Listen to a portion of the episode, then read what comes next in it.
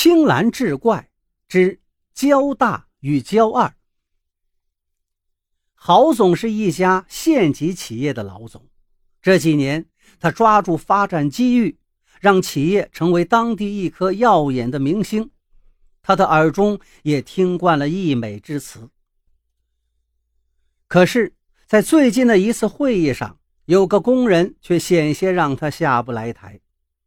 这天，上级领导到厂里做质量调研，座谈会上。一个外号叫焦大的工人率先站起来，还甩出几句顺口溜。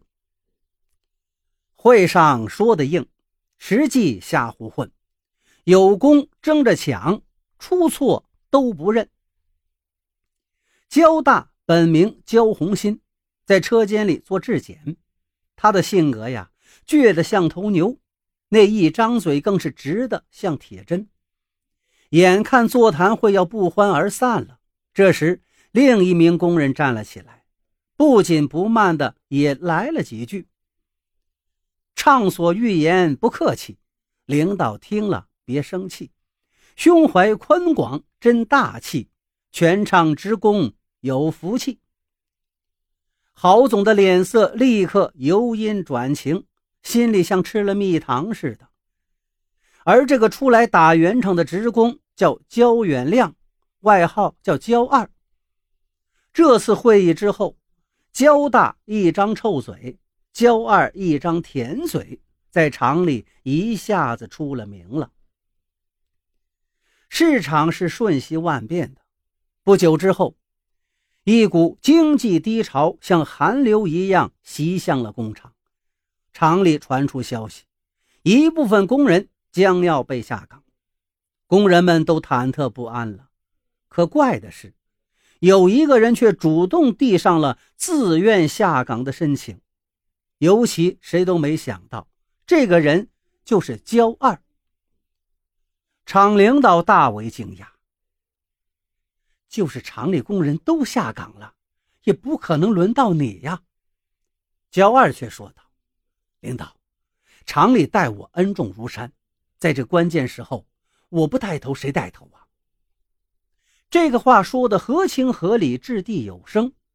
焦二的下岗申请被批准了，他成为厂里第一个下岗职工。焦二走后不久，下岗动员会开始了。主持会议的郝总在紧张的气氛之中，不忘来点幽默。他呢，就给大家讲了一个笑话，并且重复着笑话中的两句话。该走的没走，不该走的走了。话还没说完呢，焦大豁地站了起来。你也别拐弯抹角了，我就是那该走没走的，我现在就走。他当场写了一份申请书，丢到主席台上，扬长而去。半个月之后，交大的下岗申请也批复了，离开工作多年的工厂。他的心里当然很失落，就买了瓶酒，准备回家一醉解千愁。回到家里，酒瓶还没打开呢，外面就传来一阵脚步声。焦大抬眼一看呢，嘿，真是怪了，原来是焦二领着自己老婆孩子，手拉手走进了他的家里。焦大一看到，你来干什么？啊祝贺我也下岗，也用不着老婆孩子都跟着来吧。焦二笑了，老哥，你想到哪儿去了？实话跟你说，我下岗之后呢，办了个小厂，我想请你到我的厂子里给我助一臂之力。焦大愣了一下，尴尬的笑了笑：“你是说笑话吧？”焦二正色道。老哥呀，我可是诚心实意上门求贤的，你要还不相信，我们一家人给您跪下怎么样？说着，他拉了拉孩子，快，先给你大拜跪下。孩子真的扑通一声就跪下了。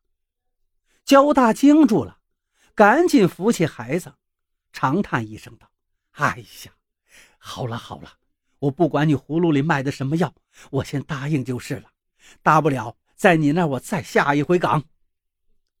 焦二喜形于色，拉起焦大就往外走。老哥，跟我走吧，车在外面等着呢。轿车载着焦大驶到了一个厂区里，这就是焦二办的新厂。焦大看过之后惊讶了，焦二这个新厂子虽然不是很大，却是井然有序，加工设备全都是崭新的。焦二说道：“我卖了一套房，岳父家又拿出了全部家当，我们两家啊合着办了这个厂。”焦大点了点头。你这是拿两家的命运做赌注啊！你真有这么大胜算吗？